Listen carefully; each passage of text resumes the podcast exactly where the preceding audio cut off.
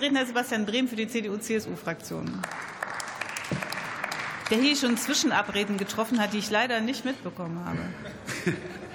Sehr geehrte Frau Präsidentin, liebe Kolleginnen und Kollegen! Ich möchte eingangs elf Jahre in die Vergangenheit zurückgehen. 5. November 2012, Mexiko, Treffen der Finanzminister und Notenbankchefs der G20. An diesem Tag und bei dieser Gelegenheit stellten Bundesfinanzminister Wolfgang Schäuble und sein britischer Amtskollege George Osborne einen weitreichenden Vorschlag vor. Die Analyse beider war klar.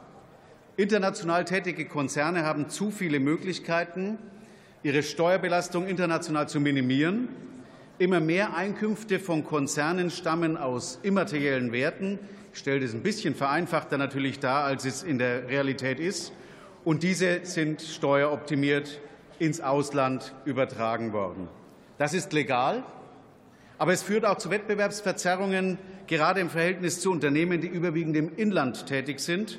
Und mit dem heutigen Gesetz schaffen wir wieder mehr Wettbewerb zwischen mittelständischen Unternehmen und international tätigen Konzernen.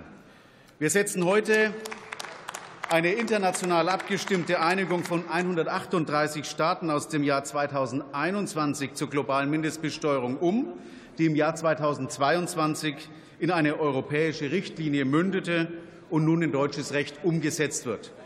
International einigt man sich auf ein sogenanntes Zwei-Säulen-Modell. Säule 1, über die entscheiden wir heute nicht. Hierbei geht es darum, welche Steueranteile auch bei digitalen Dienstleistungen in welchem Land mit welchem Anteil versteuert werden. Hier laufen aktuell noch Gespräche auf internationaler Ebene. Und die Säule 2, und darüber beschließen wir heute, ist die Vereinbarung eines weltweiten Steuermindestniveaus auf 15 Prozent. Und das bedeutet vereinfacht für Unternehmen, die in anderen Ländern weniger Steuern zahlen als 15 Prozent, dass in Deutschland eine Ergänzungssteuer gezahlt werden muss, um das Mindestniveau zu erreichen. Und die Folge, und das ist das Ziel des Gesetzes, ist, dass die anderen Länder dann in ihren Steuersätzen nachziehen, also keine Einnahme für Deutschland, sondern insgesamt ein Mindestniveau von 15 Prozent zu erreichen. Deswegen geht es nicht um Steuermehreinnahmen, sondern es geht um Steuerfairness, es geht um Wettbewerbsgleichheit der Marktteilnehmer. Und das betrifft eben äh, Konzerne mit einem Jahresumsatz von mehr als 750 Millionen Euro. Und damit verbunden sind aber auch, liebe Kolleginnen und Kollegen, einige Fragestellungen. Einheitliche Gewinnermittlungsmaßstäbe, ein unglaublich komplexes System von über 200 Datenpunkten, die erhoben werden müssen, es ist eine unglaubliche bürokratische und administrative Herausforderung für die deutschen Konzerne, weil es auch eine komplett neue Steuersystematik neben dem bisherigen Steuersystem ist. Und deshalb muss man, äh, Kollege Mordhorst hat es gesagt, mit großzügigen Übergangsregelungen arbeiten und gegebenenfalls auch diese Übergangsregelungen mit der Umsetzung noch mal verlängern. Und zudem muss man auch sehen, wie reagieren die anderen Länder, zum Beispiel die USA, die diesen Abkommen nicht beigetreten ist. Ähm, die USA ist ein großer Markt für die deutschen Unternehmer.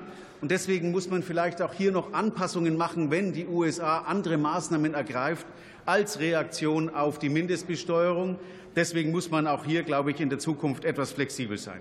Wir als Unionsfraktion begrüßen den Gesetzentwurf, werden auch zustimmen. Wir haben aber auch einen Ergänzungsantrag ähm, heute vorgelegt. Und ich glaube, es sind drei Maßnahmen dabei, die sinnvoll sind, auch in der Fachwelt nicht umstritten, äh, nicht umstritten sind, sondern wir müssen da noch mal schauen, dass wir dies bekommen. Also erstens heißt, wir wollen die Bundesregierung auffordern, auch die USA und andere Länder, die bisher noch nicht beigetreten sind, äh, mit in das Projekt aufzunehmen und zu beteiligen. Zweitens brauchen wir eine bürokratiearme Umsetzung. Das heißt, wir brauchen die Anforderungen für die Datenübermittlung der Unternehmen möglichst schnell, dass klargestellt werden kann und eine Whitelist für Unternehmen, die in Europa den Standards entsprechen, sodass hier keine Meldungen gemacht werden müssen.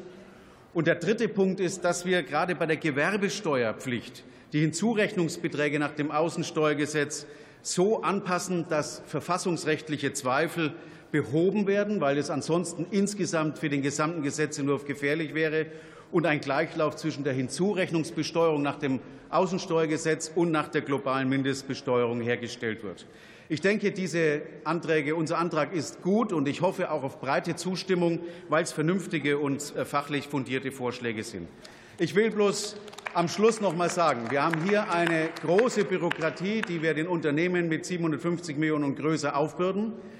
Und deswegen bitte ich Sie herzlich, unnötige Bürokratie wie zum Beispiel ähm, im Wachstumschancengesetz mit den Meldepflichten für nationale Steuergestaltungsmodelle wegzulassen. Die sind unnötig. Hier ist es okay zum äh, Zwecke der Steuerfairness. Wir stehen zu Steuerfairness, aber wir wollen nicht überbordende ähm, Bürokratie. Und deswegen bitte in den Behandlungen nächste Vielen Woche auch noch mal überlegen. Vielen Dank.